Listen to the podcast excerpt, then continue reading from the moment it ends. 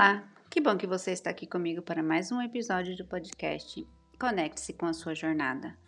Meu nome é Beatriz e eu te convido a também estarmos juntos lá pelo meu Instagram, que é o beatriz.seto.godoy.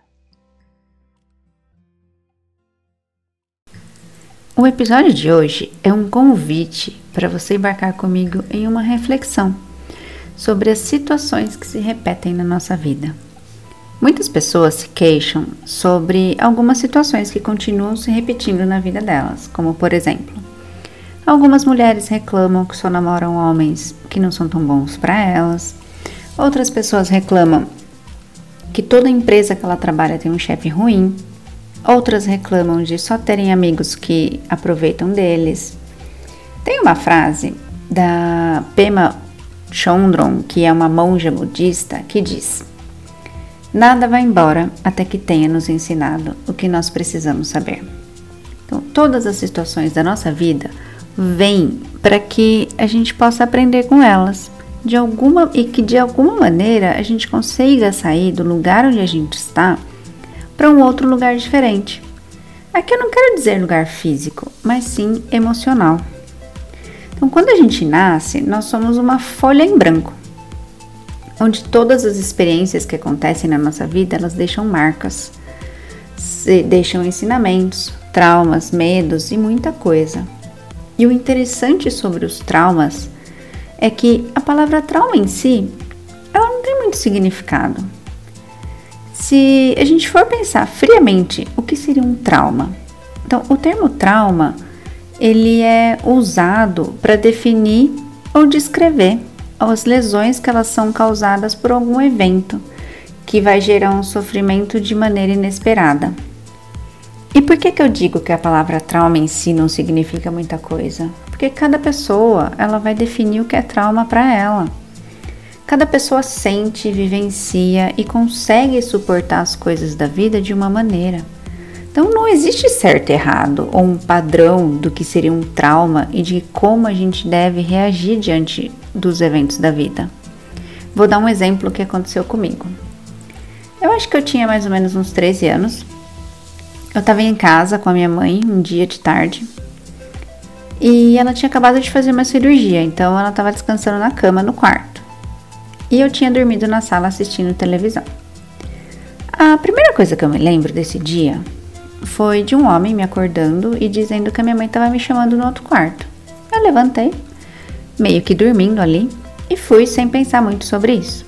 Eu cheguei no quarto, a minha mãe estava na cama com os braços e as pernas amarradas e eu ouvi é, a porta do corredor se fechando e sendo trancada.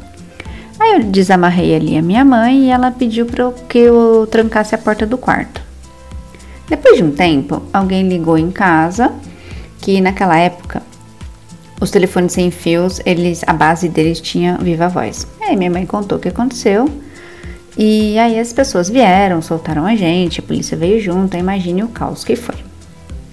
Engraçado que assim, eu particularmente, eu não tenho nenhuma lembrança desse dia, a não ser isso que eu contei para vocês. Eu tenho somente as histórias que a minha mãe conta do que aconteceu. Então, para mim, esse evento ele não foi traumático. Eu não fiquei uma pessoa com medo ou qualquer coisa desse tipo. Mas já minha mãe, por exemplo, quando ela fica em casa sozinha, ela tranca todas as portas.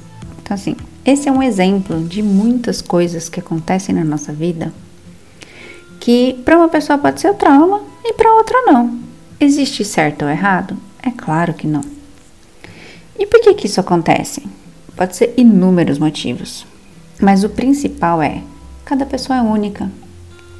Cada pessoa ela tem um nível de até quanto ela consegue suportar traumas, situações diferentes, é, situações estressantes. Então, cada um vê a vida de uma maneira. Cada um tem uma leitura diferente de mundo.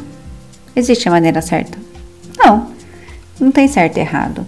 Muitas vezes as pessoas querem colocar tudo em caixinhas entre certo e errado, mas não existe, apenas é diferente.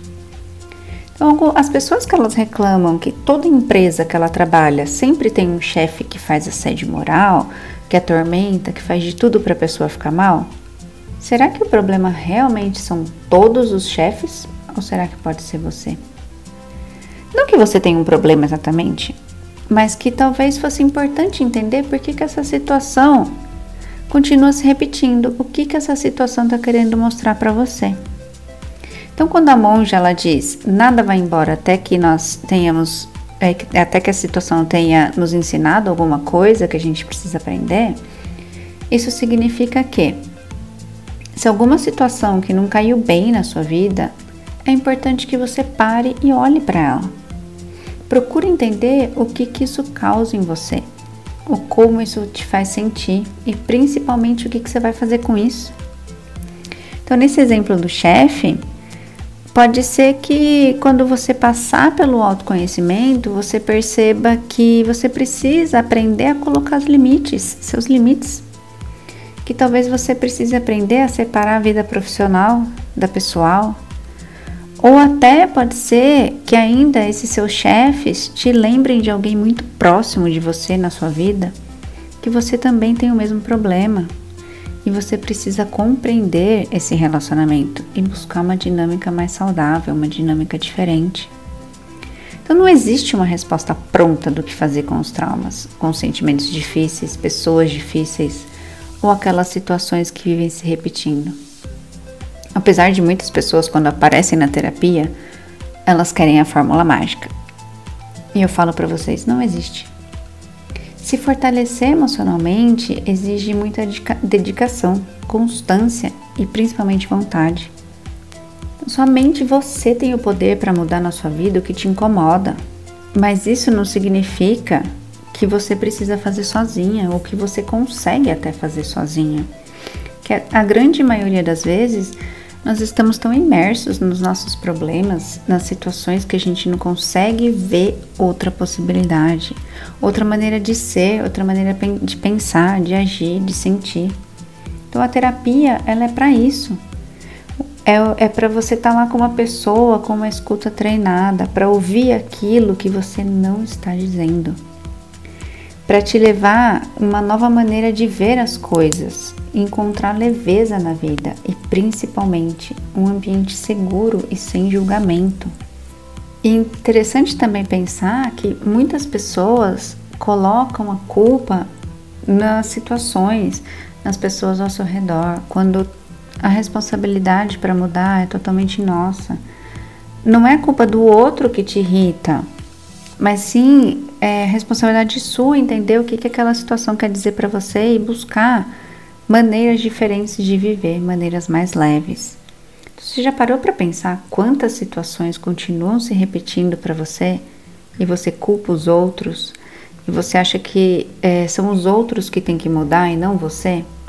Deixo aqui essa reflexão para você.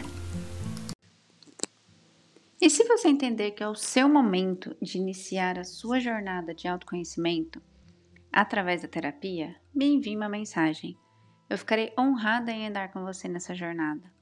Mas se não for o seu momento ainda, tudo bem, não se cobre.